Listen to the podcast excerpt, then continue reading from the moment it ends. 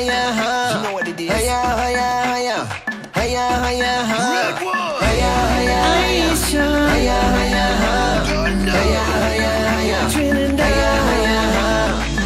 I wanna walk the walk on every street. I wanna pull up with the world on my feet. Hello，大家好，欢迎收听本期的越位 Offside，我是太后。我是老纪，我是九尾狐，那 这一期节目，我们继续来跟大家巡礼一下本届世界杯的小组赛球队。嗯今天我们来讲 B 组。嗯 B 组嗯、b 组是英格兰、伊朗、美国、威尔士，应该是 世界仇恨中心。世界仇恨中心。备受关注的一组吧，是吧？而且之前咱们不是讲过吗？说从那个呃就是排名来看啊，这些国家这个排名都不算太低，而且除了英格兰以外，另外三个离得都也不远，对吧？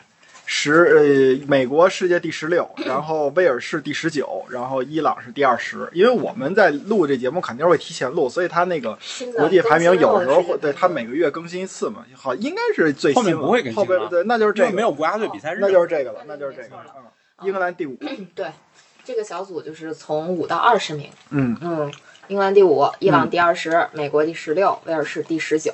对，啊，这这小组其实还挺有意思的哈。这个英格兰跟威尔士算是国家内战，对，哎我这辈子到目前为止现场看过比赛的，嗯，就这么多场比赛来吧，二十来场比赛现场看的。我曾经看过的英格兰对威尔士那场，虽然我们那场不是没看完嘛，最后的绝杀没看到嘛，但是那场比赛应该是我所有看的比赛里头，到目前为止气氛最好的，不是，就你要说让我印象深刻，我觉得这场现在排第一。嗯，嗯，因为他的玩儿离进球了，对，呃，对，这倒就这场比赛踢的挺好看的，嗯。就是威尔士先进的球嘛对，就贝尔贝尔任任意球在咱们这侧进的，对对对，嗯三个球都在我们这侧进的，其实算是。是的，而且贝尔那任意球我还拍到了，嗯。那那场真是印象挺深刻的。嗯，那场比赛主要是从开始到结束，我是指我们的这个欧洲杯之旅啊，一六年欧洲杯我对，们看二零，一六年欧洲杯之旅，除了没看着最后那个进球，嗯其实都挺完美的。嗯啊，嗯因为嗯，其实从没想过这个英格兰跟威尔士的比赛能这么热闹啊，就是不只是比比赛场上热闹，这个这个赛这叫什么？比赛前，然后比赛的这个观众席这个氛围，都是让人觉得终生难忘的啊，嗯这个非常夸张。我们应该还上了新加坡的某体育频道，应该哦，那是新加坡的是吗？对，好好像是新加坡的。。你确定上了吗？人一采访，没准就是素材，一看说的不好，什么呀？说的我们都听不懂。你们以为英语挺好的？不知道，应应应该是上了，因为我看他就是因为那天其实亚洲球迷不多，嗯，嗯，亚洲球迷不多，嗯，对我们当时看的是二零一六年欧洲杯的小组小组赛然后当时其实英格兰打威尔士那场比赛也是票价炒的贼贵，太贵了，就是题材太好拿到了。对我们拿到手里那票应该原价四十多欧吧，嗯，我们买是三千八人民币买的，就相当于差不多四百欧还是四百二十十倍。买的，哎对，就差不多十倍吧。现在都不敢想象，竟然花了这么多钱看一场球，看一场球，一一辆一辆折叠车的钱都 看进去了。它主要在哪儿啊？就一个是太后说的这个内战，另外一个就是威尔士比较弱，就是你这不是每届大赛，你说可能英国打德国对吧？阿根廷打德国这种，你你大赛里边碰的次数还多点儿。英国打威尔士这完全你得看威尔士自己能不能出来。对，对，特别逗，就是这个英格兰球迷或者说英国球迷，应该在这个整个球迷群体里边，我觉得，嗯，在欧洲这帮球迷群体里面，应该是非常闹腾的一帮人。对，他们挺爱看球的，对，特别愿意花钱看球。嗯就是欧冠，我们因为我们原来就是做过这一块的事情，所以大概清楚嘛。欧冠决赛，你如果去二级市场，嗯，就是所谓的打所谓的黄牛票，最便宜的大概是一万两千多人民币吧，就不是原价买啊，就是说黄牛票的话，大概一万两千多 这样子。但是历史上出现过黄牛票最便宜三万五六的，嗯，就是那一场，就是利物浦对热刺那一次那一次。嗯，欧冠决赛，对。英国内战，对，就按往年来讲，三万多这票你都能买那个最好的位置了，嗯就一类票，不是那个不是包厢啊，包厢除外，嗯一类票最好位置欧冠决赛你能看得了了，三万多。但是那一年利物浦对热刺那年三万多，你就是买个最差位置的，嗯就你你能保证你进场，就那么回事儿。就英国人真是就挺爱花钱看足球的，嗯，那场真是氛围挺好的。我们在外面看那个扔小独角兽的，对，然后还有穿着各种奇装异服的。我们在上那个就是检票口，大家那个上那个台阶嗯，那会儿，不是看到有人背着女王，对。对背着女王看球，马拉松的时候，我跟太后也看见背着女王跑马拉松的，也纸片人嘛。对对对，然后我们也看到了，就是所谓的英国绅士的另一面啊，那个没厕所那个小镇朗朗斯是吧？嗯，啊，没那个，其实就中心中心广场里边有几个酒吧有有厕所，然后一个麦当劳里边有厕所，很难得一见的，男的排队，女的不排队的那种情况。嗯，然后你一出门一看，那个旁边一个铁栅栏，栅栏这边是路，然后那边就是草地吧。好，人家那一排英格兰球迷在那在那儿那个冲着铁栅栏那儿尿呢。对，哎，整体来讲，就是你你根本想象不到一个不大点儿的小镇，就从火车站下了火车，一直到球场，可能一共才一公里出头，这个路都堆满球迷，是一个什么样的这对，种？就主干道上全部都是球迷在喝酒聊天儿、闹腾、打独角兽、嗯，充气独角兽这种这种场景是什么样的？我觉得在几乎，我觉得在国内你是看不到这种景象的，因为它还不是说咱们嗯普通意义上的那种拥挤。嗯，就是我不知道大家能不能理解这个拥挤和热闹这个是怎么区分的啊？就是因为比如说你要去到类似于环球影城或者迪士尼乐园这种地方，我觉得你会感到的是拥挤，嗯，因为你要在好多地方排队。对。但是他那个就不一样，他那个就是一小撮一小撮的球迷自己成成队、嗯成团，嗯然后在那儿唠嗑、喝酒、聊天。对。哎，然后比赛快开始了，就大部队就就是你顺顺这个人流，你就能找到这个球场。然后当你从这个，就我们因为提前出来了嘛，当时怕赶不上火车，嗯，结果提前出来之后，发现这个小小镇没有人，对，大家都还在看球呢。都在球场里。对，其其实你也不用提前出来，因为大家都搭那一班火车回巴黎，就那么一班。对对对，就那么一班，大家都搭那一班。然后呢，其实火车会等球迷。对，这是让我们没有想到的一点啊，因为我们还觉得说这种比赛肯定是一完事儿了，就跟过去我们看联赛似的哈，就我们之前看联赛那种感觉，就是要么你提前退场，如果你不提前退场，你可能就赶不上地铁，或者说赶不上某种公共交通工具了，所以我们是提前退场的。结果我们在走出球场之后，听见 这英格兰进球了。对 嗯，当时是听见呐喊了，欢呼了，不知道是谁进的球，现查，然后那边信号还不好。球场一般信号都不好。对对对，而小镇嘛，他也不会专门为你这个比赛去呃修信号或者怎么样的。啊对，特别有意思对，啊！结果就没看上，没看上之后是赶上火车了，结果到了火车，坐在上面我们等别人等，别人等了好久。对，然后所有的球迷都在这个，其实他们就英格兰球迷跟威尔士球迷之间还是很友好的。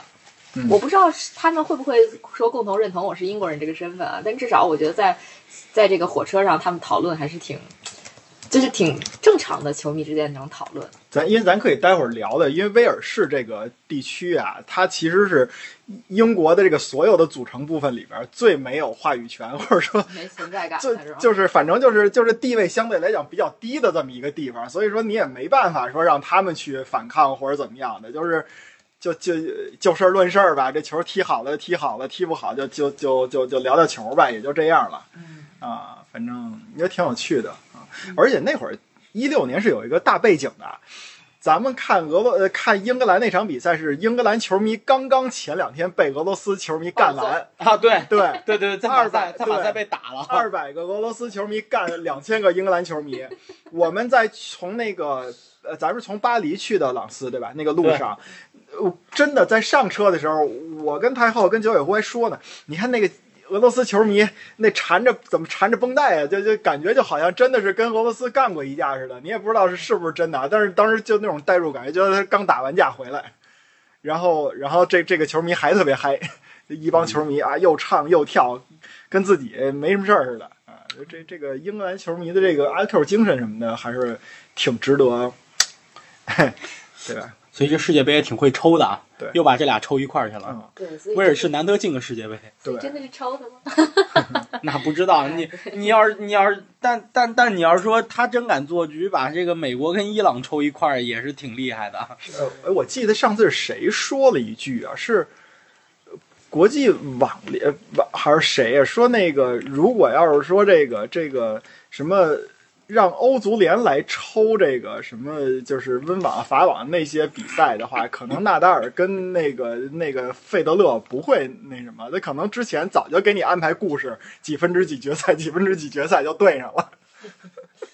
这真挺敢抽的就这俩队，我曾经听说过历史上，反正最严重的时候应该是，可能现在还是这样，就是你如果护照上面啊，有伊伊朗签签证的话去不了美国。你是去不了美国的，但是事实上是伊朗签证是一好像是一张纸，啊就是是一个、一个纸签，就你不贴在上面，不就行。不贴在护照上，其实问题不大啊。所以很多人等会儿，等会儿，怎么聊到这俩队？不是英格兰跟那个威尔士还没聊完呢吗？咱们一个没事儿，这一个聊呗。没事，那俩队也在这组，呢。就是在这一组组咱一个这组感觉这组故事特别多，英格兰那咱先讲英英格兰跟威尔士的英国还是美国小弟呢。对对对对，这个很有意思啊。嗯就是说这一组给你的感觉是政治之组。对，嗯就是这一组是政治的交汇。嗯就是你从他们这几个国家的这个背景啊、历史上，嗯包括这个，就哪怕是大赛交锋，你都能都能看出一些就奇奇怪怪的东西。咱们接着刚才太后说那话说，我为什么说那个威尔士是英英国的这个所有构成部分里边最没有存在感的？就是你得知道，英国的这个全称大不列颠及北爱尔兰联合王国，英格兰最早它是一个王国。苏格兰，你去查那个，它是叫苏格兰王国。爱尔兰在共和国之前，它也是，就是爱尔兰类似于王国的那种，但是威尔士是公国。首先，它的地位就要比就是英格兰、苏格兰要低一档啊、然后呢，其实最早的时候就是英格兰先把那个威尔士搞定了，而且搞定的这个方式吧，让人觉得就是就是威尔士人可能觉得有点儿 怎么说呀？就你也没法说。就是我们讲为什么现在的你的这个英国的这个王储，对吧？叫威尔士亲王，嗯，说是在一二八四年的时候。查理三世原来是威尔士亲王。对，就是就是这个呃，应该是爱呃爱德华一世，他征服了威尔士是靠武力征服的。嗯，征服完了以后呢，他跟那个威尔士人谈条件，说你就成为我们英格兰的附庸就行了。威尔士呢说同意，但是呢，我们虽然是你的附庸，也得选出我们的一个领袖。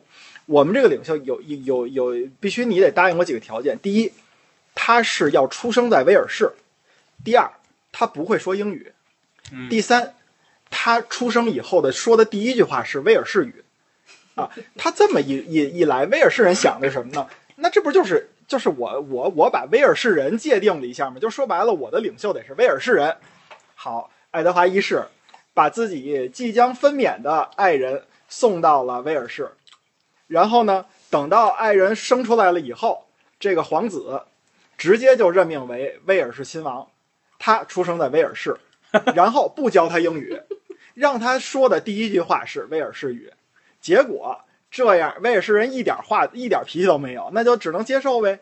所以呢，那就是爱德华二世嘛。所以呢，以后就就这个一个传统就这么流传下来了，就是你的这个这个威尔士不是那英国英格兰的这个国王的长子就是威尔士亲王，而且呢，因为你长子又是国王的第一顺位继承人，所以呢，威尔士亲王基本上就约等于王储，对吧？就是就是王储，然后你就是下一任国王，是这么来的。所以说，你从这个角度来讲呢，就是你你说威尔士人可能从一二几几年的时候就被摆了一道，这是一这是一点。然后另外一点呢，其实咱们对于英国的好多东西吧，你就属于是既熟悉你又不熟悉。你可以看两件事儿，一个是什么呢？一个是英格兰的英国的国旗，大家都知道米字旗，它这米字旗是由几部分组成的。先说那个蓝底儿，蓝底儿，你想米字儿就是一个竖的十字和一个斜一个斜着的十字交叉嘛，蓝底儿斜的白十字是苏格兰的叫圣安德鲁斯旗，嗯嗯，然后呢，你的那个中间的那个红的那个十字，那是英格兰的圣乔治旗。然后呢，再斜着的那个红的那个十字是原来爱尔兰的叫圣帕特里克旗，它是这几个旗的组合里组合的，但是这里边没有威尔士的那个红龙，白白绿相间的底儿加一红龙，对，威尔士的这个威尔士国家队的这个昵称吧，就叫红龙龙之君嘛，对对对。然后呢，还有一个就是你看那个英国的国徽，英国国徽啊，其实它特别复杂，啊特别复杂。但是你从远往近了看，它分三层。第一层你就看到的是两只神兽守护着一个盾牌，那两个神兽是谁呢？左边是一狮子，代表英格兰；右边是一独角兽，代表苏格兰。它守护的里边那盾牌是分成一个小十字，就是就是四格嘛。左上角和右下角是三狮，那大家很明白了，就代表英格兰的。左下角是一个金色的竖琴，那个竖琴是代表着应该是是爱尔兰，爱尔兰北爱尔兰，对爱尔呃爱尔兰北爱尔兰。然后右上角的那个是一个站着的红狮子，那个也代表着苏格兰。从这个角到现在为止，英国国徽上也没有威尔士的这个呃存在感，他宁愿把英格兰两个狮子，他都不给威尔士留一个地儿。所以你想，威尔士确实没有存在感。然后另外就是，那你这些这个，因为国徽一般都会描绘成一个比较实在的场景吧？那你那个狮子和那独角兽，你站在哪儿呢？站在那个地上，那个地上，哎，好歹给威尔士留了一块地方。那个地上啊，它种着几种植物，玫瑰，玫瑰之战代表英格兰，还有一个叫蓟，就是蓟门桥的那个蓟，那是一种就是也也挺逗的一种植物，一紫色小花儿，然后有刺儿，挺硬的，被称为叫苏格兰的救国之花，啊，这个是代表着苏格兰。然后呢，那个四三三叶草，甭问了，就是爱尔兰、北爱尔兰那边，对吧？三叶草。然后另外还有一个韭菜，韭菜代表威尔士。韭菜代韭菜很遗憾，韭菜代表威尔士。当然，人家可能翻译就是外国，它不叫韭菜，叫韭葱。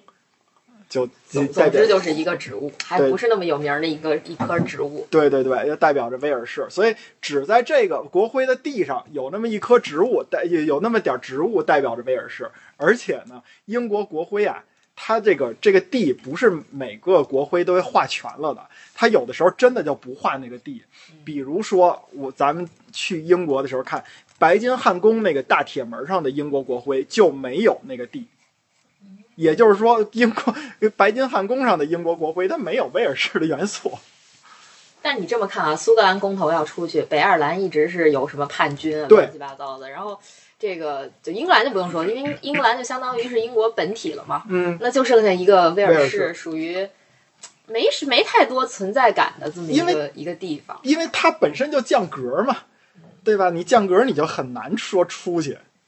嗯，看吧，因为查理三世，查理三世这个他当时封被封为威尔，因为威尔士亲王是需要册封的，就，他不是他不是可以世袭的，嗯对，他是需要册封的。然后他当时那个封这个称号的时候是在威尔士封的，然后他还提前去学了威尔士语，对就专门去威尔士学了威尔士语。没错。查尔斯是会威尔士语的，这个网对上里面也讲了，就是对，他是他是确实是会威尔士语的对，他在威尔士反而感觉可能受欢迎程度比在其他地方还就高一些比在其他地区还高一些，好像跟他会说威尔士语有关系对，有非常大的关系。而且他是在那在那个演讲里面是夹带私货了的，啊，嗯，对对对，而且威尔士人也其实不是说他没什么存在感，他就没有反骨，嗯就威尔士人也是有一波要支持说我要独立的，嗯嗯，我不跟你英国英国一起玩的这种，嗯，对他肯定会有，但是就是他自己自身这个实力来说，也不支撑这个。对，肯定是不支撑啊！你从足球上，威尔士是就是英格兰啊，就英国四大块地方当中唯一一个在踢英超的嘛。对，嗯对他都没有自己联赛。对你苏超再弱，再弱，它都是有自己的联赛，叫叫苏超，对吧？嗯虽然我们说苏超的这个格拉斯哥和流浪者，你到了英超可能也就是保级队，甚至嗯踢不上英超的，就那个水准是可能是踢不上英超的，或者就差不多是十五名后之后的保级队的一个水平，嗯就这已经是苏超领头羊了。但是无论如何，对吧？他们是有独立联赛的。嗯那，你威尔士，你这几支都是参加英超的，对，没错，都是来参加英超太小英冠了，，他都没有，嗯对没凑不齐人，说白威了，尔士比较有名的球队就是两个吧，加利福城和斯旺西。嗯，那还都是属于是不是常客，对，就现在都不在，都不在现在都不在，对，现在都英就踢英冠呢。对，当时我们的一个朋友吧，大家也都认识，就是就是太后和九尾狐都认识，特别喜欢斯旺西的米楚。啊？我怎么不知道有这么个朋友？姓小杨嘛，啊是吗？对，壁咚嘛，哦，对对对，他他哦因为我们俩一块儿去的英国嘛，当时玩那个足球经理，他是说那个老季你来一个斯旺西，我看看这个米楚什么什么水平。嗯，哎，挺有意思的。就是其实他可能是喜欢那名字，米醋，爱喝醋。大哥是大哥，祖籍山西吧？是这人北京的，北京的 我知道他是北京人，祖籍是不是在山西？不知道。还真的还蛮遗憾的。啊英国像我跟老纪是英格兰、苏格兰、爱尔兰嗯全去过了，北爱尔兰全去过了，包括爱尔兰也去过了，，对，就没去过威尔士，对啊，我我虽然在英国读了一年书，惭愧，没去过爱尔兰。我操，不是，没出过英格兰，对，没出过英格兰，没出过英格兰。我北面最北到了这个约克，嗯。南边南南边挺远的，南边到了到了布莱顿和南普顿都去过，嗯。然后西边就是离威尔士最近的，我去了这个巴斯，啊，对，就嗯没出过英格兰，不嗯。没出过英格兰，嗯，相当于小狗撒尿撒了一圈儿。其实其实总的来说，就是我们去过的地方，比如说九尾狐去过的布莱顿，嗯，就是在在这个常规旅游路线里边，不算是一个会去到的地方，对吧？呃。我觉得现在已经有一些深度游的人会去到那个地方了，就是因为它有几个地方，它它有几个特点。第一个是那个就是那个彩虹巡彩虹彩虹巡游，嗯就是那个同性恋的 LGBT 群体的，嗯对吧？就是那个这这这个这个 parade 是在那边是最有名的，嗯然后对这个是在那边是最有名的。布莱顿的死敌我忘了是谁了，老拿这个事儿去开玩笑。马波特也是，就是说你带着一帮同性恋，你自己就是什么拉着手怎么样，就就这个。对，这嗯这这个全英国布莱顿是最有名的，就是、嗯就是这个 parade 是最有名的。然后 LGBT 群体的，第二个是它确实被称为这个伦敦后花园，啊，就是那个有一个有一个印度皇皇宫。就其实相当于是这个，也是一个夏宫种，只不过它就是那种泰姬陵风格的那种，就是印度风格的建筑。我没去过啊，就我去过布莱顿玩儿，但是我没去那个景点，嗯因为我当时去布莱顿是去钓鱼，对，是去钓鱼去的，嗯，是是是去钓鱼去的。如果大家有印象，你可以去看看什么钓鱼频道什么的。那个英国的钓鱼是非常出名的。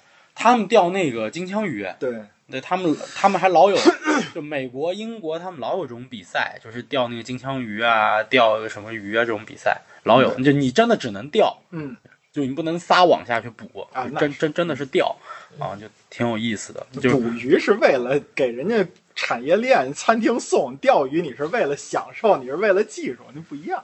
嗯，就反正这这这挺有意思的，就是反正历史上布莱顿也是，就现在啊，布莱顿那个原来那个布莱顿那个港口，嗯，现在改成了一个游乐场。哦，哦，对，就是就是它叫那个 Brighton Pier 吧，就是 P I E R。嗯，对，然后那个曾经它就是一个港口，但现在那边就是一个游乐场，对，改成游乐场了，一个长条形的这样子，嗯然后有那个摩天轮啊，还有那个就就那个叫什么我也不知道，海大盗船，对对，就类似于海盗船那种大甩臂的那种。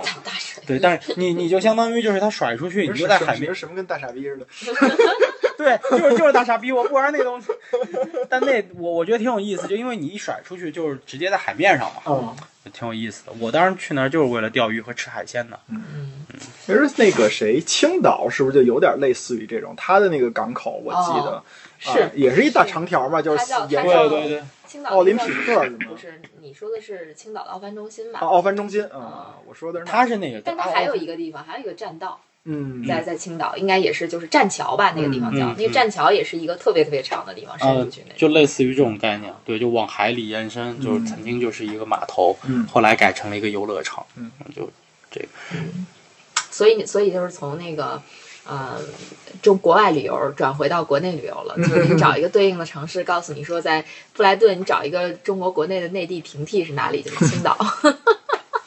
就那港口，那布莱顿确实没去去过啊，有机会还是挺想去体验一下这个海钓的。嗯，哎，可能有的人看到过英国的照片，他可能在搜的时候搜到过，就是海滩上面彩色的房子、哦，那张照片，彩色的小房子、嗯那照片，小木屋，那那那个照片其实挺有名的，它就是在布莱顿拍的，嗯，彩色也是这个就是彩虹色。也是也是这儿的地特色是吧？，LGBT 群体嘛，嗯。彩虹色嘛，就是就是就是这么一个东西。啊，说起这个，我忽然想起来，我跟老七第一回去，第一回去罗马吧，嗯，对，第第一回去，啊，然后遇上了这个 Gay Pride 的那个游行，嗯，就是非常之震撼，震撼，就是非常之震撼以及开放，嗯因，为它就在罗马的古城里边儿，它在那哪儿斗兽场，对，斗兽场外边嘛，就是那个罗马那个古城那一片儿那个地方，在办这个游行，就是疯狂到什么程度？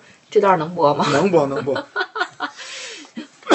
就是非常夸张的，就是他们不是有那种游行的那种车嘛？对，那个车上大家不是都画的花里胡哨的吗？嗯，几乎这个男男女女都没没没怎么穿衣服，呃，主要是没穿上衣啊，对，然后靠彩绘把关键部位覆盖住。好像我看有一个女的，真的也就是没有彩绘，就是赤裸上身儿，对，还跳舞呢，非常是吗？对，嗯。非常夸张，而我且确实没有去看过这些东西。而且关键还有更夸张的，就是赶上了，对，我们就真的是很巧就赶上了，就是不不只是在这个花车上游行的这些人特别疯狂，连这个观看的群众都很疯狂。嗯，我俩当时是想走一个小径儿，有一小道儿，它是两边都立着墙，然后是那个楼梯这种。它相当于那个罗马那个不是叫七丘之城嘛，就是小山包那种的，有那个往上走那小山包，对吧？那那个小路，对，然后有个小小台阶，台阶两边是那个墙，就且然后就是这台阶也是有一个小平台一个小平台接着的，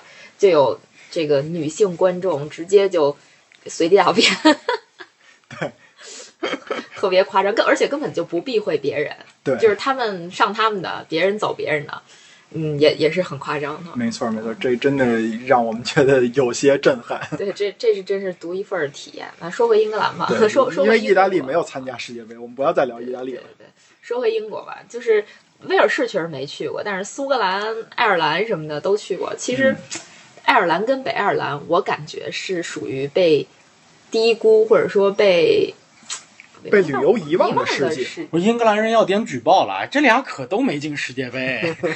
英英英格兰英格兰要举报了，怎么回事儿啊？你们这我进世界杯了，你们给给给给我绕出去了。但是英格兰确实没有特别多好玩的主，要是英格兰大家都比较有有有比较有有有有熟悉，有巴斯啊、巨石阵啊，呃，巨石阵你们去过吗？我没去没去过，去是吧过？可以去，嗯啊，嗯，就是看一看巨石嘛。但是你们知道巨哎，石很很震撼。巨石阵被还被世界上评选为十大，就是必须得去，去了以后就觉得就那么回事儿的地方。就是，嗯，我个人去了之后觉得还是很震撼，哦，有那么一点点，啊因为你确实不知道这么大块石头它是怎么给运过来的。嗯，就是它跟长城一样嘛，就是长城也是嗯那么大块石头怎么运到那山上去给，然后又给搭起来。嗯，就这个是一个现代的这种工业技术都不是就建筑建筑啊工业技术没有不是说那么容易的，对吧？嗯在那在那个这种这种工业啊技术啊那么落后的年代，他怎么搞的这些东西，对吧？那而且变形金刚也去那个巨石阵那儿取过景啊，对，对吧？其因为实变形金刚四的那个就是背景故事，就是什么兰斯洛特什么的那些啊。对对对对对圆桌骑士嘛，亚瑟王圆桌骑士嘛嗯，这对其实挺有意思的。这个还是可以去看。其实英其实英国啊，英格兰这地区大家老玩的就是伦敦、嗯曼彻伦敦斯特，伦伦敦是挺好的但挺好。大家老玩就就就就这些地方。但是你其实深度游来讲，就是我觉得，就你让我下回再去一次英国，我反正愿意住住住乡村里头，啊然后就开着车就每天就换个城市跑就好了。啊！你说起这个，我住忽然想个村里头，对我忽然想起来，我俩其实湖区英格兰，我们俩去过湖区。对呀、就挺好的。湖区还不温德米，尔可以给大家推荐推荐，离曼彻斯特也不远。其实风区、湖区都不错。你要说历史古城约克也是有故事的，对，约克大教堂，包括当年维京人占领的那个古城区等等这些的，都挺有意思的。嗯嗯，这英格兰可能差不多也就是去去大城市，然后再去去小城市，看看历史文化、小村镇嘛，小算是。村镇啊。嗯，湖区不错，我跟太后在湖区真的是感觉有非常美好的记忆啊，就觉得因为那个是应该属于我们俩，呃，第一次去到那种就是外国的村庄的这种概念的地方。对，就确实没去过国外的村儿里，那是头一回去，住了一个巨小巨小巨小的民宿。嗯我印象特别深刻的是那个小，它它就是那个特别流行，那会儿好像 Airbnb 还不是很流行，对。嗯。但是那会儿那个东西叫呃 bed and breakfast，啊呃，那个就是叫 B&B 啊 B 啊它不是 Airbnb，就是不是那个爱彼迎的那嗯。个那个软件那个网站，就是在 Booking 上订了一个 B&B，嗯。就是非常便宜，就是对于英国的物价来讲啊，还蛮便宜的。我可能记得就可能八九七六七百块钱一晚上吧，嗯，然后还含早餐什么的，就是那种家庭旅馆。嗯他们家用的所有的那个小小餐具都非常的精致，还卖呢，对，还卖。当时我跟老季还问人家那茶壶多少钱，一问。啊三百块钱人民币吧？不不不，我挺贵的，我记得好像是七十磅，哦，还是五十磅还是七十磅，是蛮贵的。就想了想，带回来有点费劲，后来就没买，我估计人就没打算让你买，标这价儿。嗯。也也不好说。我觉得反正英国的精华在小镇，嗯，真的，嗯。嗯，包括像莎士比亚故居那一些地方，嗯什么雅芳河畔那些地方，特伦特雅芳河畔等等那些地方，嗯，我觉得英国、英格兰啊，嗯就是温莎，温莎不错，温莎温莎和伊顿离得很近，就是温莎边上就是伊顿，嗯伊顿就是很有名的伊顿公学嘛，嗯贵族学校嘛。牛津、剑桥这些小地方，都是围着伦敦是吧？嗯，伦对敦周边的这种小镇都是值得一去的。我很遗憾的是，因去过英国两三次啊，没去过牛津和剑桥。哦，那我还去过，嗯就是我觉得，就是英格兰其实是就就就像九尾狐说的啊，可以去一些小村镇玩一玩什么的，那个小一点的周边的大城市周边的这些小地方都值得去看一看。但是我真的还是蛮想推荐去爱尔兰跟北爱尔兰的。因为咱这么说吧，就是我们这期聊的是英格兰，就是你在那个如果要是说有一天去英伦三岛旅游的话，你大概率会降落在伦伦敦这样的英格兰的城市。但是呢，如果你要有时间安排你的行程呢，不妨去一趟往北走走苏格兰呀、北爱尔兰呀、爱尔兰都值得一玩儿。对，主要还是有一个原因，是因为如果说大家不喜欢那个国人特别多的地方啊，不是说那国人多地方不好，就是说可能太大众的地方。那如果说想去小众一点的地方，其实爱尔兰跟北爱尔兰是一特别好的选择。嗯，就至少我跟老纪我俩去的那年，二零一九年，我我觉得在整个的这个城市里边，你都很难碰到你的同胞，嗯嗯，就是旅游的同胞，其实还是挺少的。对，嗯。就因为为什么这这会感觉旅游的同胞很少？就我们去租车，就我觉得就是特别明显的，就是如果说他接触过很多中国人，接触过很多中国的这种中介的话，就这个流程会非常顺畅。嗯但是我们当时去租车的时候，是他们很想敲我们一笔，但是没敲成。对，还有这故事呢？对，就就是他假装觉得你这边提供资料不对或者怎么样啊，让你提供啊什么的嗯，但是没想到我们就是久经沙场。啊，对、嗯我们租过车，对吧？我们也知道你都什么流程，什么套路？对，就是他遇上他遇上对手了，就是这么简单。我们就坚守了自己的这些，他就很不情愿的把车也到时候租给我们了。对，但是就是浪费了一些时间。对对对，啊，这可能就是相对来讲，如果你去小众一点地方旅游的一个弊端。对，啊，就是你可能会遇到说别人没有遇到过的问题。这些成本会高一些。对对对，嗯但是也比较有意思嘛，也是你旅行里边的一个嗯比较有意思，回头你能给别人讲的那么一插曲。对，嗯，但是爱尔兰总体来讲，真的是比想象的要好很多。嗯，就尤其是它的这个自然景观，真的很不错。嗯，那不然说全游啊这些为什么会在爱尔兰、北爱尔兰这些地方去取景？我前两天听那个日坛公园儿，他们请了一个牛津，就就是原来那个 那叫什么呀？哈佛的大博士张湛，嗯 张湛就是前面一段时间应该是在那个牛津做博士后嘛，博士后的项目。他说他去爱尔兰旅游，然后去了一个地方，那个地方地方叫巨人之路。啊，那个地儿我跟老季也去过，确实非常壮观和震撼。他说特别逗的是，他当时报了一个一日游的团，然后那个导游一到了巨人之路就给他们放《权力的游戏》里边的插曲 就给我的感觉特别像我们去参参观球场的时候，然后让你在那个。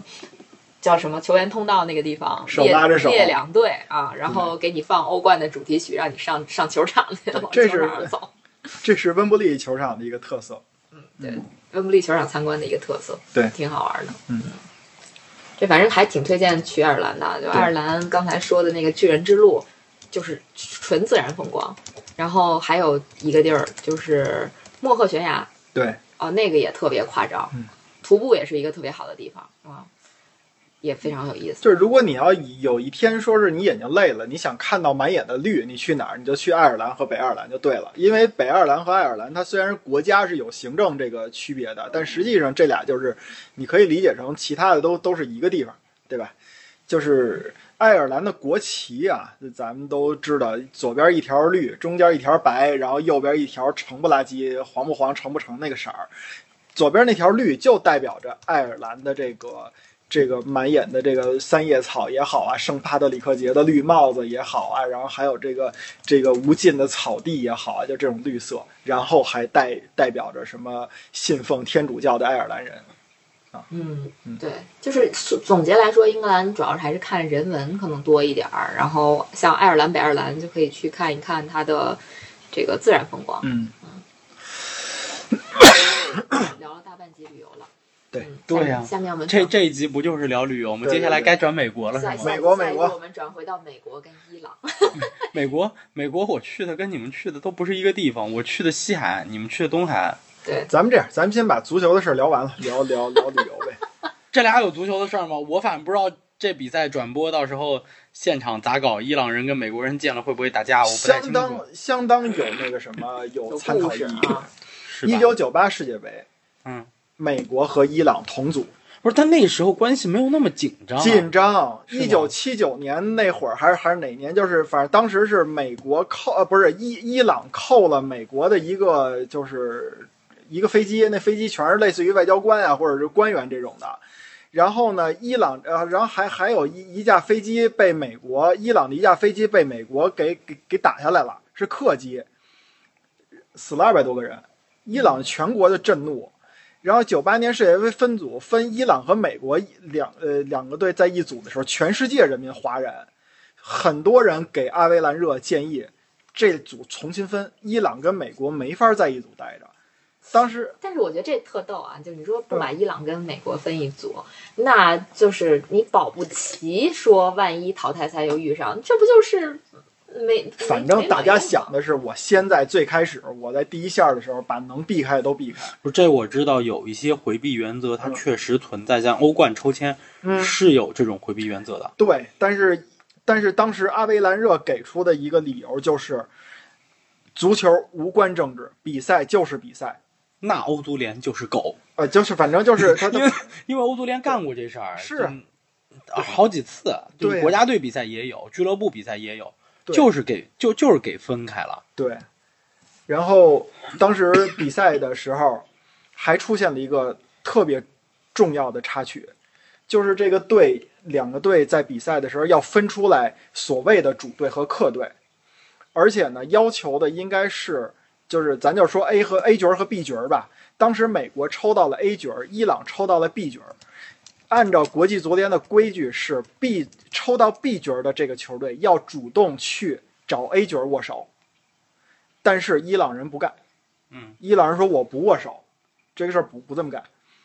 后来呢，是是谁呀、好像说是在国际足联里边有一个，呃，在在在在在美国出生的一个伊朗的官员还是什么什么角色的人，从中斡旋，到最后是求爷爷告奶奶的，让美国人让了一步，美国人去找伊朗人握手，这事儿很牛，对吧？然后握完手以后呢，伊朗人倒是也比较识趣啊，他肯定赛前得知这个消息，这都谈好了嘛，说这个握手这个事儿。伊朗人当时是每个人手里边拿了一束白玫瑰，送给美国人。白玫瑰表示的就是和平，我们要友好。然后呢，赛前在那个拍照的时候，大家可以看到那个就是当时场景是美国人和伊朗人插着站，拍了一张二十二人的这个这个集体照。嗯，这个还是很牛很牛的。然后这个比赛呢，这个比赛当中的这个事儿就就比较有意思了。当时美国压着伊朗打，美国整场比赛三次打中伊朗的门柱和门框，开场二十分钟好像就打了两下，结果四十分钟的时候被伊朗队进了一球，然后美国就开始压上了。八十四分钟，全美国除了守门员，所有的人都压得过伊朗半场了。马达维基亚在中线拿球，直接一个半场单刀，把比分变成二比零了。这个球是对于很多的八零后的足球迷来说，第一次被普及到了一个当时还算冷知识的知识，就是越位在半场是不存在的。此处你不做个广告吗？啊，对我，但是我们的越位 offside 可以随时存在。对，开就是。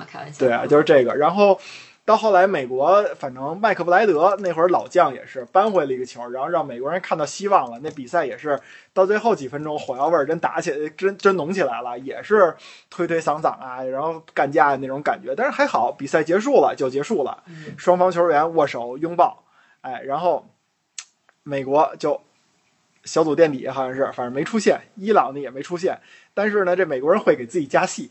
美国的这个足协主席啊，管这个叫呃什么 “mothers of old games”，就是说这个这个所有的比赛之母，就是这这个九八年世界杯六十四场比赛，所有比赛之母。你说就这么一场比赛，从足球的角度来说，什么影响都没有。但是这但是呢，让美国人自己说的自己输球很伟大。然后好多美国的这个观众，不是美国球员也说，我们干成了那个美国政府几十年来都没干成的一件事儿，就是缓和了双方的这种关系。然后甚至美国在那个不是伊朗在十九八年世界杯之后十八个月还去玫瑰碗跟美国又打了一场友谊赛。挺有意思啊，就是这也算是足球场上的一场外交了，嗯，跟我们多年前那乒乓外交似的。对，我反正挺期待的。我也比较期待，对就是因为其实美国跟伊朗的关系一直都属于，就是在我一个普通不懂政治、不不懂世界这个世界叫什么世界世世世界格局的这么一个人看来，美国跟伊朗这两个国家就是时而冲突，时而较劲。就是强对立嘛，就是基本上就是强对立的两个国家。对，就我觉得这邪恶轴心，呵，啊确确确实是啊。就美国一直说伊朗邪恶轴心，对，主要还是因为核武器什么的这些比较敏感的问题吧。所以就是你说说到美国跟伊朗这种在这种大赛上的对立，或者说这种竞争，你就让人不得不联想到政治。对啊，今年这不是又加了一把火嘛？就那个伊朗那个女性那个头巾的那个事儿，嗯，啊，那个哈梅内伊说的是那个这这这里边有美国人在捣乱，在怂恿怎么怎么样，怎么怎么样。哎，一说头巾来说，九八年世界杯伊朗赢了美国那场比赛以后，那个进第一个球的忘了是谁了，那个人老那个那个热泪盈眶。然后比赛结束以后，伊朗的很多的球那个那个街头啊，庆祝的女性是把头巾摘下来的，而且很多男性在饮酒，说当地的警察没有管，因为那个大家先是球迷，先是伊朗人，然后再说是自己的职责。啊，反正这是也是一小插曲吧，跟今年这事儿还多多少少有点关系。嗯这挺好玩的哈，嗯就是其实还挺期待世界杯的时候，伊朗跟美国到底是一个什么样的状态的，我希望别给自己加戏，就像九八年那场挺好，就是一个正常的足球比赛。你好好踢球就完了。看看吧。嗯反正美国，我觉得就曾经大家觉得美国是足球荒漠，嗯，那现在其实你看看，美国人对足球其实挺狂热的。对，就美国人对于足球非常狂热。嗯，就我们老觉得什么美国，比如说赛车上面，他们喜欢硬地，就喜欢简单的、嗯跑圈的、对粗暴的，但 他们把 F 一给买了呀，经营的不错呀。嗯。美国马上三个分站了，美国车手也可能马上进 F 一了。嗯，然后足球也是，大家老觉得美国足球荒漠，结果你看这个美国每年为什么这些欧洲俱乐部愿意去美国呀？夏天，真有人看呀。对呀、一场比赛他们在橄榄球场踢，一场比赛十万观众嗯，八万到十万观众爆满，对，票还卖的贵，嗯，球队出场费嗷嗷挣，对，然后美国人也消费消费这些体育用品，消费的厉害，球衣什么人就嗷嗷买对啊，嗷嗷买啊。而且咱们是不是咱们之前提过，美国人看比赛那种感觉，就相当于就是看热闹，就是我我可以不喜欢足球，但是这儿有一比赛，我得看看。对甭管是什么比赛，我得看看，我得来你看美国。人还美国人还引领了风潮啊，嗯就是他搞了那个场边的这种卡座，就我们说类似于酒吧卡座那种位置。嗯结果好，前段时间不是法甲也搞了一个，啊还搞了那个，就那游泳池的那种，对对对，就按摩浴缸嘛，场边推广嘛。其实就是一广告，就是躺里对呀、就很好玩儿。就是这个，其实你可以看出来，就各个国家这体育文化的不同哈。就这个人家把娱乐性玩的很好。对，或者说你你说美国的这种职业体育，它更多的是娱乐向的，对吧大晚会？这个咱们之前也聊过哈，这个问题，对吧？就是美国人把把把体育当娱乐节目，嗯，就是就就像刚才这个老纪讲的，他们可能不完全不知道越位这个规则是什么，但是他能坐那儿看一场足球比赛，嗯他看热闹，嗯对吧？就像咱们平时看综艺，你可能不知道这个明星是谁，但是他上这节目了，你就在那凑会儿热闹看。大年春大年三十儿的，我怎么着让电视里边热闹热闹，放个歌舞，放个相声小品，对你，你看不看单说，但是你得把那春晚打开放那儿，是吧？就这感觉。嗯那那反观欧洲又不一样了，欧洲人是哎，我就喜欢这运动，嗯我就干这一个运动，我就玩这一个，或者说我玩十个运动。嗯哎，我就喜欢看足球，那我场场比赛都去球场；我就喜欢跑马拉松，那我就满世界、满欧洲的我去跑马拉松，对吧？就这个东西，就是你会感觉到这种体文化之间的这种差异，就是你跟中国就不一样。中国总的来说跟风偏多一点儿，就是你在玩一个什么、什么东西火啊，我大家就呼啦一下全去跑玩一个玩一个东西，但是这个东西它它没有文化内核，就是它只是一个形式。就是叫无根之水吧。对，就会有有一些这样的感觉。我觉得可能还是还是因为咱们的这个经济发展没有没有像国外说怎么说呢，就发达国家那么那么有钱吧，嗯或者说有钱的时间还不够长，所以我们就玩不起来这个三产，就好多东西都是，就是因为大家都会在预测说，啊，现在飞盘特别火，这飞盘能不能一直火下去？就很多人会悲观的预测说不能，就这一阵风过去了，可能过两天我们就改玩别的了。嗯这个其实反正体育消费这个啊，也是有数据证明的，就是你那个 FIFA 会公布世界杯的这个呃球迷数量嘛，嗯然后尤其是这两年，像俄罗斯一八年俄罗斯世界杯有了那个 Fan ID，嗯 Fan ID 上面是会出现你的国籍 nationality 的，那么你就能知道这个人是来自于哪个国家的嘛。更好找了。对，就非常好找嘛。中国人挺多的，嗯六六六千，哎，六万多，嗯，六万多，六万六万四。你就是去现场的，去现场的，就是注册了 Fan Fan ID 的，嗯去现场的，六万咱俩是六万四四分之二。嗯，对，六万四千张应该是当时。美国人，你别看啊，美国人大家老觉得足球荒漠，嗯他可是近几年世界杯，就是去现场看的里头，就都是排前五的，嗯，一直是排在前五的，就美国观众数量。而且你还得考虑，一八年是在俄罗斯，对地区他其实然后对也有一些对立的情对绪。他其实不考虑说我是不是看美国队比赛，我能看美国队比赛就最好。嗯但是，一旦比如说这后面小组赛，呃不是小组赛结束了，美国队被淘汰了，嗯或者美国队没进八强，我有后面票，美国人也看，美国人也看，他们真是把这个当成一种休闲娱乐，对，就就就是这么个概念，他们真看。就你想想，美国其实有没有出现在世界杯上的时候的？有，对啊，但是美国人也买票看，对就世界杯也看，他们挺愿意看这东西的。他们承办世界杯也早啊，九四年嗯，承办世界杯，那其实在美国办的那届世界杯，相当成功。对也挺成功的，挺多人看的对。美国人挺愿意凑这种热闹的。嗯，还顺到手那个那个挂掉了一个哥伦比亚人，不是美国人干的吗？但是美国真的是，就是你你看，它不是一个足球的，我觉得或者说不能说美国是足球荒漠。首先，人家女足就很强，而且就是在人家的这个女足啊，是因为欧洲人不玩儿，啊，对美国人就相当，这其实就反衬出来美国人什么运动都玩儿，对，嗯就是他女足很强，而且。就是其实他的足球普及度挺高的，他在学校体育里边踢足球的人挺多的，小孩儿。就你去看，包括你看我身边有朋友，比如说已经移民美国了，或者说就是长居在美国，你会发现家里孩子踢足球的可多了。嗯，呃，不是像咱们想象，就是没人送孩子踢球、踢足球，就真是纯足球荒漠那种，就完全不是。我这这也是一很有意思的点。九十年代的时候，之前大家觉得足球荒漠，因为就是就按葡萄酒说那种就是传传统地区吧，就是欧洲和南美对，它是一个新世界。新世界。对，F 一不是也讲的新世界嘛，对吧？对他，他他早年就是个新世界，然后成绩也国家队成绩也一般，对，联赛又没有知名度，所以大家觉得就是足球荒漠。没错，其实它就是所谓的就葡萄酒里头就是一个是就是旧世嗯旧世界和一个新世界嘛，对，就就就这么个概念。那个，但是新世界搞旧世界，确实从一九五零年就就有了。不知道大家听没听过这故事？一九五零年世界杯在巴西举行，英格兰参赛了。那会儿之前几届英格兰都没参赛，呃，觉得那个就就看不上嘛，就是英国是我们呃我们是足球发源国，你这怎么其他的这个大洲啊大陆搞一个足球足球比赛，我们不玩。然后结果五零年的参赛在巴西那会儿呢，那个通讯也不发达，你那个就是现场的东西都得靠记者的是那个电报传回来。然后那场比赛好，零比一，啊，对，美国零一比零把英格兰赢了。然后记者把这个这个现场报道发回去了，然后那个编辑收到这个以后，以为是那个现场记者啊粗心打错了一字儿，自己私自的把一零比一改成了十比一，然后这事儿就是一个天大的笑话，好像后来还被美国拍了一个电影。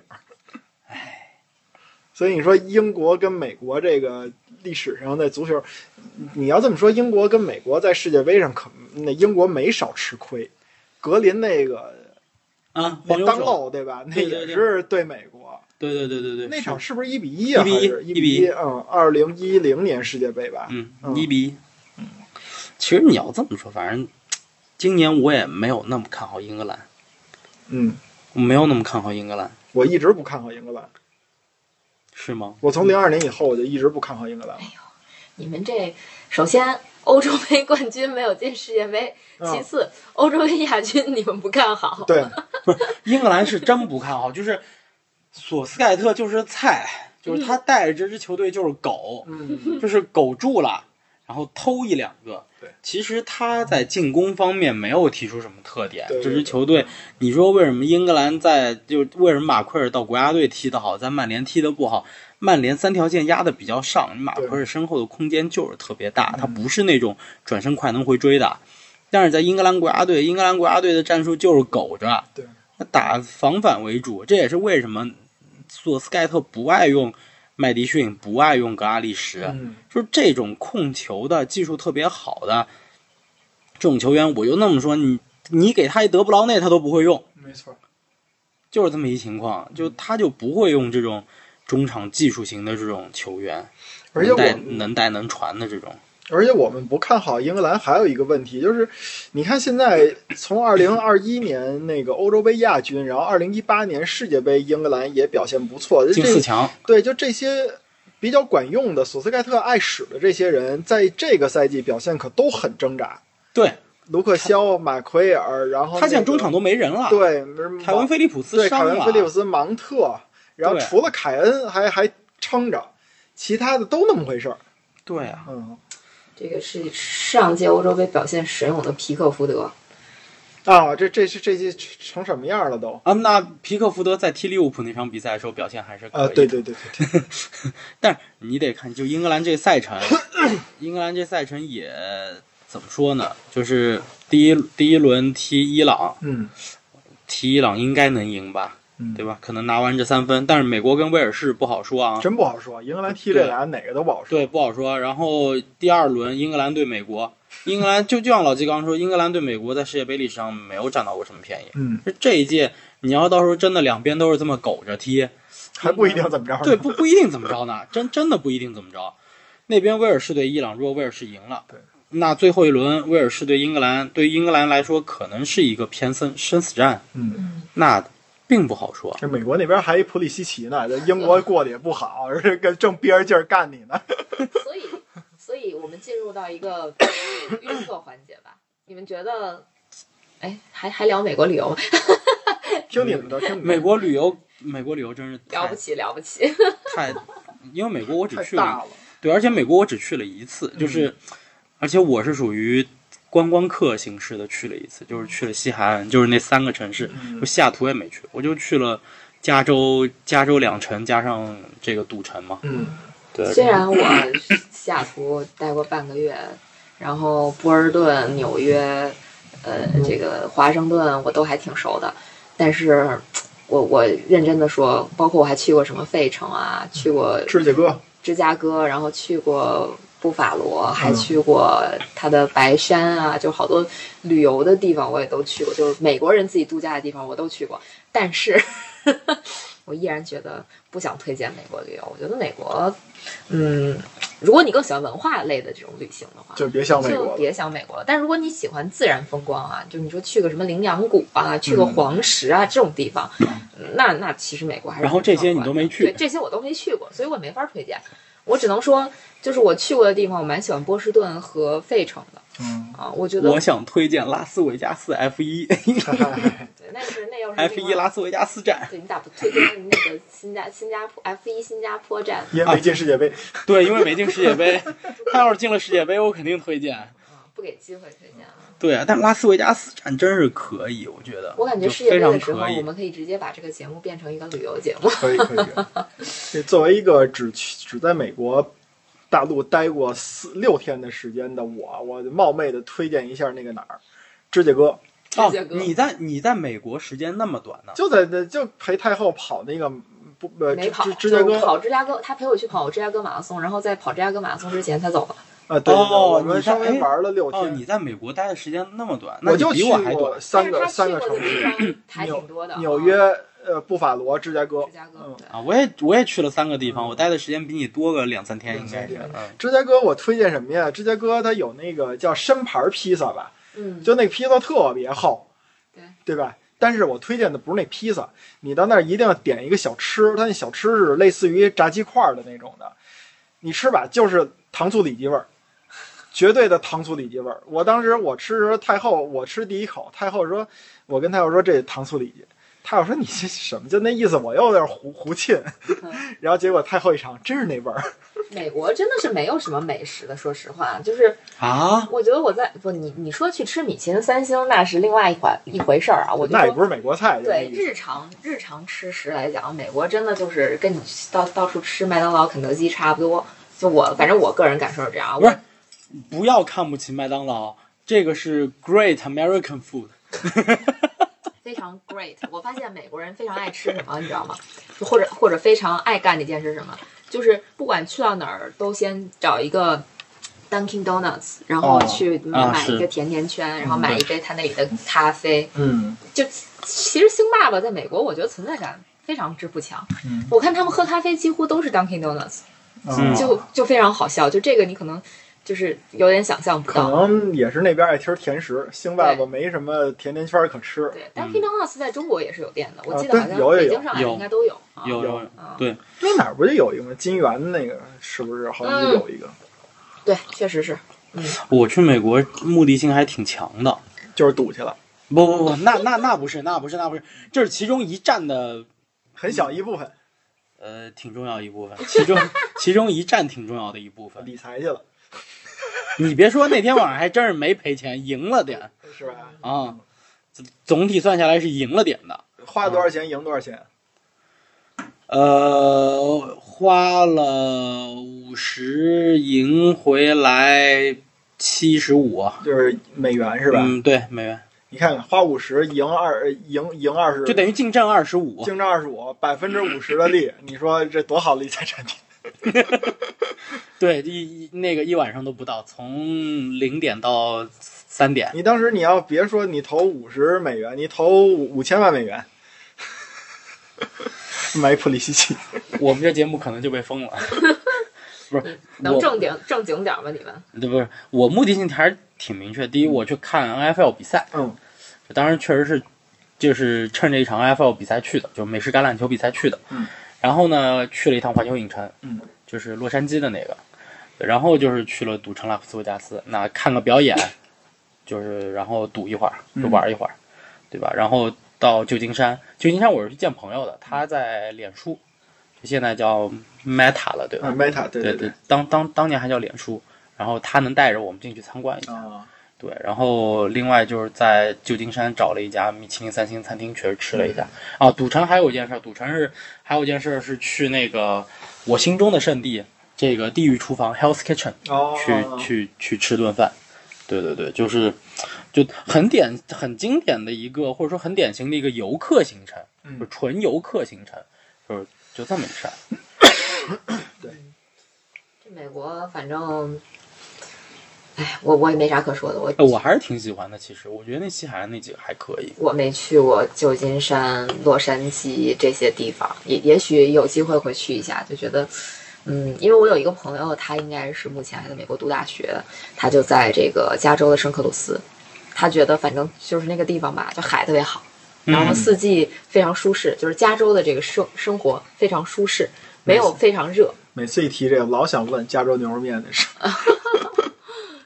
然后就觉得还还挺挺哎，加州刚刚把中国春节定为了法定节日，就哦州法定节假日，加州的华人就太多了，太多了，确实是太多了而。且你去了加州，正常来讲，即使你不会说英语，你在加州是就是随便到处走的。嗯，呃，但是但是我听听说过一些关于加州的这个华人之间互相 这这叫什么诈骗的这种这种啊往往事，也不是特别好，我就都不讲了。嗯嗯，但是出门在外，反正还是得多多注意吧。嗯，这块儿就不讲了。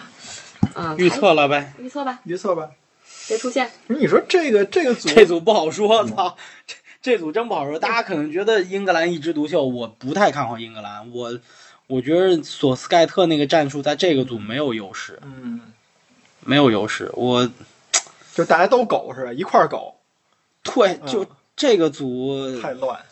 太乱了。伊朗确实有身体，但是你这身体跟欧洲人去对抗的话，我觉得也就那么回事儿。对，就你就看伊朗球员在欧洲联赛其实并不是非常吃得开，没错。就就就这么一情况。伊朗球员真正在欧洲吃得开的，也还得说是阿里代伊、马达维基亚、巴盖里那那很很早了，就九七年让中国得吃亏的那那波人。对，那太早了。嗯威尔士哎，小个阿基斯，贝尔毕竟年纪还是大了，状态也不好了。对，而且威尔士应该是通过的附加赛才进的世界杯。嗯嗯，嗯，整一个球队的实力，我觉得跟我们一六年去看，就也过了六年时间了。是不是也没拉姆塞了？没有啊，嗯拉姆塞现在踢不上嘛，嗯，所以这个组挺乱的。对，就我觉得英格兰虽然世界排名高啊，嗯但是世界排名这东西就是它就是一积分。对你世界杯进了四强，欧洲杯拿了亚军，你必然你的积分是高的。但是你看看欧国联上面英格兰那个降那个成绩，对，你就对于这个球队不会那么的有信心。哦，那个威尔士还有那谁呢？忘了，丹尼尔詹姆斯，原来我们曼联的那个那哥们儿，你是那，还有我们的丹尼沃德呢，摄摄政王。不是，我是说什么呀？就是你要大家一起搞，英英格兰你打威尔士搞搞搞，英格兰肯定就就搞不下去了，往前压。那那丹尼尔詹姆斯那种那种小快灵，直接偷你身后反击，英格兰的后卫真未必能追得上。看吧，嗯因为他包括内科威廉斯啊、哈里威尔逊啊，当然拉姆塞在国家队肯定还是能踢得上的，嗯但你现在在联赛里头，他已经踢到法甲去了，嗯对吧？在尼斯，尼斯，咋说呢？对吧？嗯。乔艾伦都还在踢呢，啊，乔艾伦，对呀、都多大年纪了，还在还在踢主力呢，是吧？贝尔还在踢主力呢，这都是三十二三的人了，对。也是最后一届世界杯了。嗯，对，就是咱们知道的耳熟能详的这个威尔士的球星，几乎就说都到了差不多暮年了吧，嗯，职业生涯的暮年。对啊，嗯，所以，但我觉得这个组啊，就挺乱的，挺乱的。嗨，你要让我选，我可能还得选英格兰出线，因为英格兰肯定，我觉得出线应该没问题，但是你说他一定是小组第一吗？我觉得不一定，不好说。二零一零年他好像就是在美国之后吧，不然也不会上来就碰德国吧。就那四比二那个，嗯，他对美国可是没有太大优势，那我就选英国和美国出线呗。把威尔士给干掉了是吗？啊，威尔士如果第一轮，威尔士是这样，如果他第一轮能逼平美国，嗯，第二轮他能拿下伊朗，这就四分了。那基本差不多了就。他打英格兰的时候，我觉得有点优势，嗯因为英格兰你第一轮如果赢了伊朗，他是三分儿嗯第二轮打美国，如果他赢美国，那就是六分儿。就出现那这样的话，美国就只有一分。嗯然后最后一轮美国去打伊朗，威尔士跟英格兰是有办是有是有可能联手做掉美国的，嗯对吧？那这样的话，英格兰小组第一，威尔士小组第二。嗯嗯，但如果说威尔士跟美国第一轮有点难解难分啊，确实是。但威尔士我觉得赛程是占优的，嗯因为他前两轮相对来说是遇到弱队，对，因为尤其是他第二轮是踢伊朗嘛，嗯组里面应该是就最弱的一支球队。嗯我们说大家来看这个大致的这个分析的话，实力上来讲，那应该他是第二轮是踢这个最弱的一个球队，然后最后一轮他才去踢英格兰。嗯到那个时候，如果组里的形势，呃，有一定的这个眉目的话，那他可能可以有一定的选择，嗯对吧？